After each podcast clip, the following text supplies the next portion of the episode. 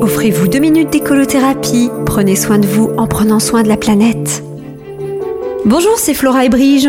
Aujourd'hui, je vous livre tout ce que je sais sur la sauge, cette plante extraordinaire qui ravira votre jardin, votre balcon, vos tisanes ainsi que vos rituels santé et bien-être. Le nom savant de la sauge, c'est Salvia officinalis. Le terme officinalis annonce tout aussi savamment un usage médicinal. Et Salvia vient du latin salvere qui veut dire sauver, rien que ça. Au Moyen Âge, on la considérait comme une panacée, un remède universel. Pour moi, c'est avant tout une très belle plante de la famille des lamiacées, comme la menthe par exemple, mais elle n'est pas envahissante comme la menthe, et je ne vous mens pas, parce que dans les lamiacées, il y a aussi le thym, le romarin, la lavande, la marjolaine, c'est une grande famille.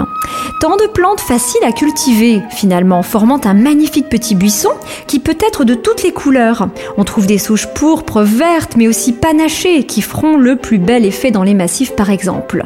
Une sauge panachée en panacée, c'est quand même l'idéal.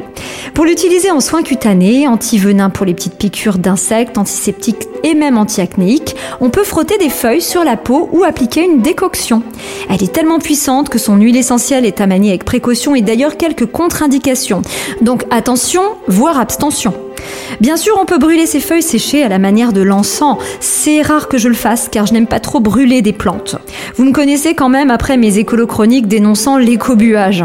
Euh, c'est aussi une plante antivirale excellente contre les affections respiratoires.